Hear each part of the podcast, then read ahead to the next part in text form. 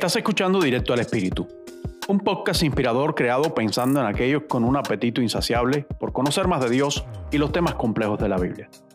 Yo soy el pastor Damián Díaz y te invito a que caminemos juntos en esta extraordinaria aventura de la vida, dejando una huella a nuestro paso y provocando un impacto en nuestra generación.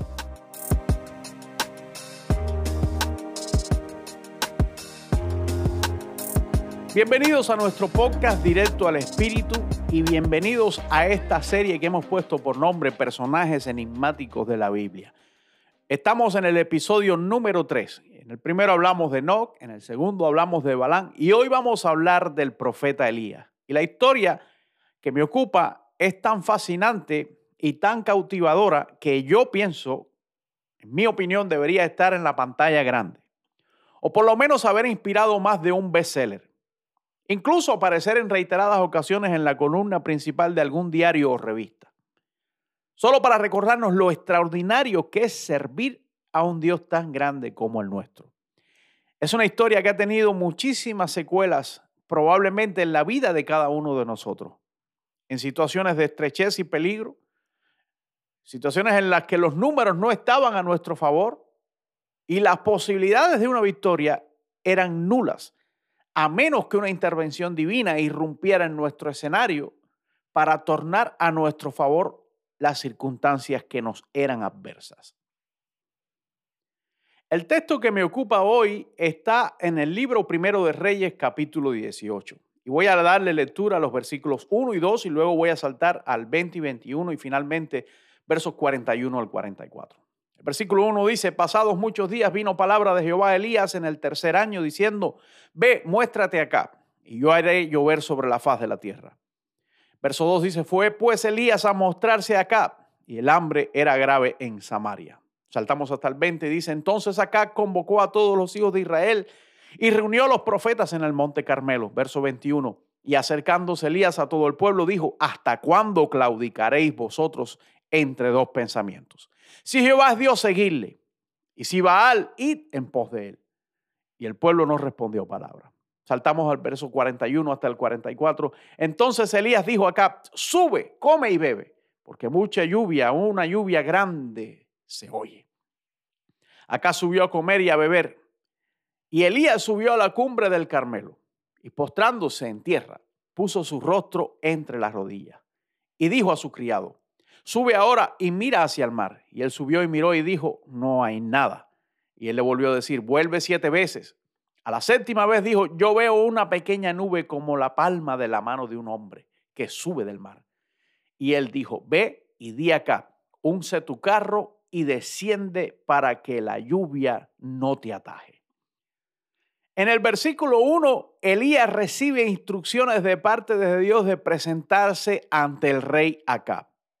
Habían transcurrido tres años en los que Israel no había tenido cosechas. Los israelitas, como la mayoría de los pueblos antiguos, subsistían a expensa de sus labores agrícolas y también de la ganadería. Por tres años no hubo lluvia que regara la tierra. La sequía que se desató después de que Elías le ordenara las fuentes del cielo que se cerraran fue intensa. Israel se encontraba ya en un punto en el que sobrevivir era imposible. Se habían agotado todas las reservas y a menos que lloviera nuevamente, la muerte era el curso inevitable del pueblo. El versículo 2 dice que el hambre era grande en toda la región de Samaria. Y luego los versículos del 2 al 6 nos dicen que Acac se puso de acuerdo con su mayordomo Adía para recorrer el territorio en busca de algún tipo de vegetación que pudiera haber sobrevivido para alimentar a los caballos y a las mulas. En los versículos del 7 al 15, Adías se encuentra con Elías y Elías le pide que arregle una cita entre él y el rey. Por lo que vemos en el texto, Acab odiaba profundamente al profeta Elías. A su modo de ver las cosas, Elías era el causante de la ruina del pueblo. Leemos en el verso 17, cuando Acab vio a Elías, le dijo, ¿eres tú el que turbas a Israel?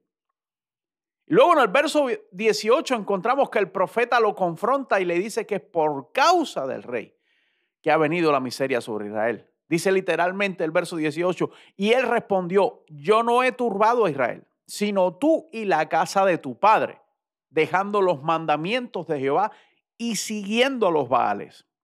Luego en los versos del 19 al 20, Elías le pide acá que convoque a todo el pueblo de Israel en el monte Carmelo. Y juntamente con el pueblo, los 450 profetas de Baal y los 400 profetas de Acera que servían a Jezabel. El pueblo acude porque probablemente pensaba que se llevaría a cabo una especie de ritual para rogar por la lluvia.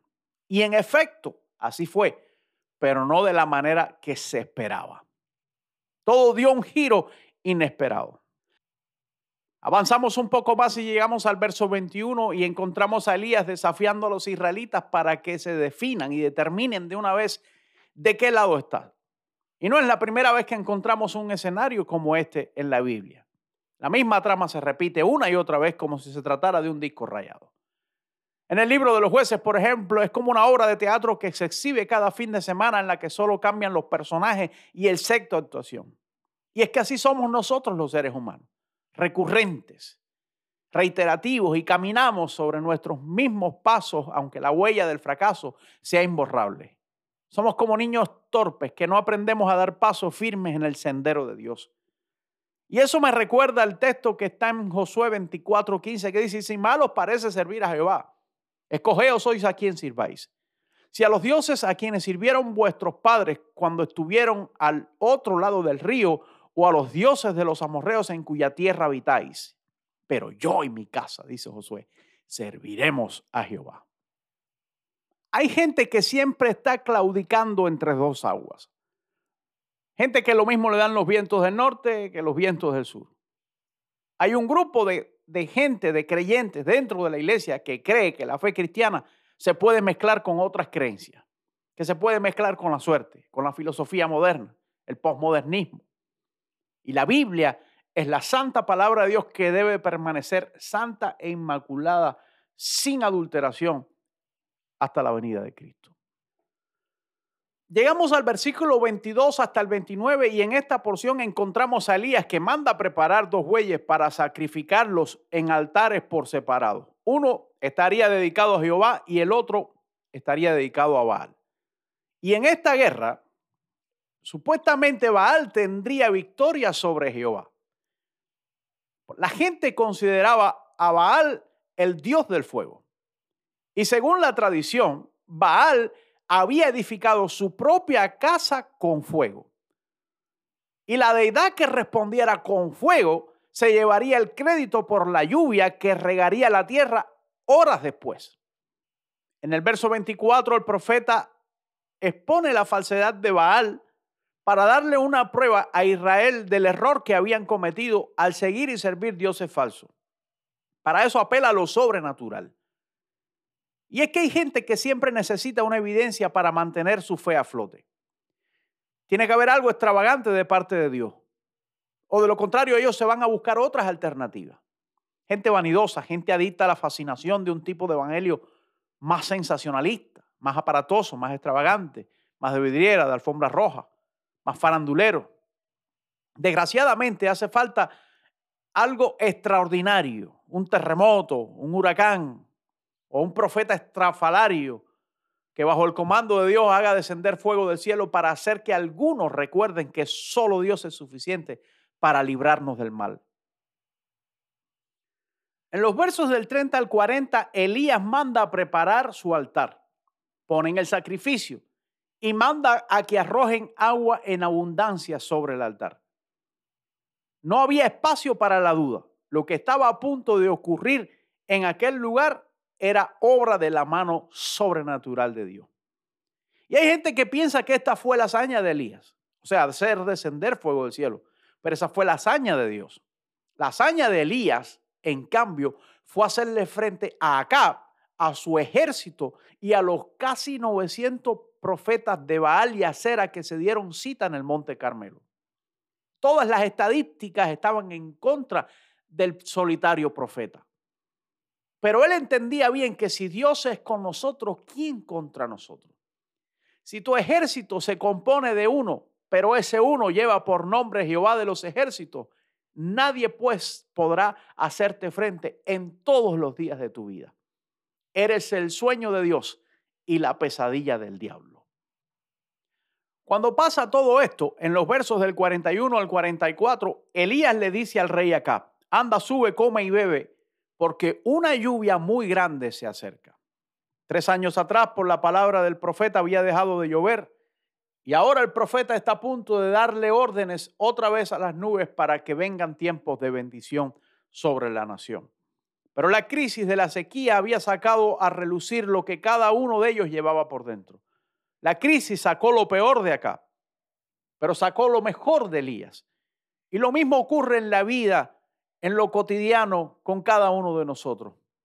Toda situación como esta o similar saca a la luz lo que verdaderamente somos. Algunos sacan lo mejor, otros sacan lo peor. Están los fatalistas que lo ven todo desde el punto de vista de la imposibilidad. Para ellos nada es posible.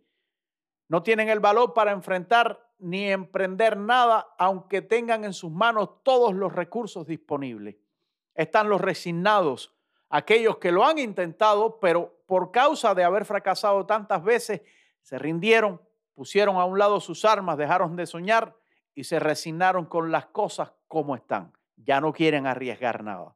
Están los optimistas, aquellos que lo ven todo posible, pero sin considerar a Dios.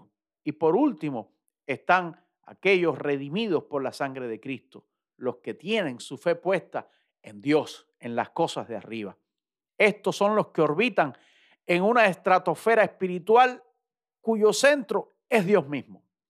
Para ellos todo empieza y termina con Dios. Y no le dan el crédito a la casualidad, ni al destino, ni a la suerte, u otras fuentes impersonales, la energía positiva que emana del universo, el yin y el yang, etc. A Elías le tocó vivir una época muy difícil pero también a nosotros y a los creyentes de todas las generaciones. Muchos en el mundo nos ven como gente sin honor, desequilibrados mentales, fanáticos. Otros nos ven como progresistas y otros como radicales intolerantes a cualquier forma de vida que no honre a Dios y a su palabra. Y por esa razón a lo largo de la historia se nos ha dado casa como si fuéramos una mancha en el planeta una mancha a la que hay que exterminar a cualquier costo. Han sido muchos los intentos por desacreditar nuestra fe, como mismo quisieron hacer con Elías. El cristianismo ha sido atacado desde su misma cuna. Los judíos, por ejemplo, con la Roma antes de Constantino, bajo el dominio de crueles emperadores como Nerón, Domiciano, Marco Aurelio, Diocleciano y otros tantos. Luego la paganización de la iglesia después del siglo IV. La propia iglesia católica tomó represalias en contra de los que se le opusieron e intentaron reformarla y traerla de vuelta a su imagen original del primer siglo. Hombres como John Knox, John Wycliffe, Martín Lutero, Juan Calvino, entre otros tantos que fueron víctimas del asedio católico romano. En el año 2015 las estadísticas arrojaron que aproximadamente 100 millones de cristianos eran víctimas de algún tipo de persecución que en muchos casos termina en la muerte, siendo Corea del Norte uno de los países con menor tolerancia hacia los cristianos. Y luego le siguen otros países como Irak, Siria, Somalia, entre otros. Amados, muchos más se levantarán para hacernos frente. Satanás y todas sus huestes malignas se juntarán para destruirnos, como quisieron hacer con el profeta Elías en su tiempo. Y querrán borrar nuestro nombre de la faz de la tierra. Pero recuerda esto, la Biblia dice que las puertas del Hades no prevalecerán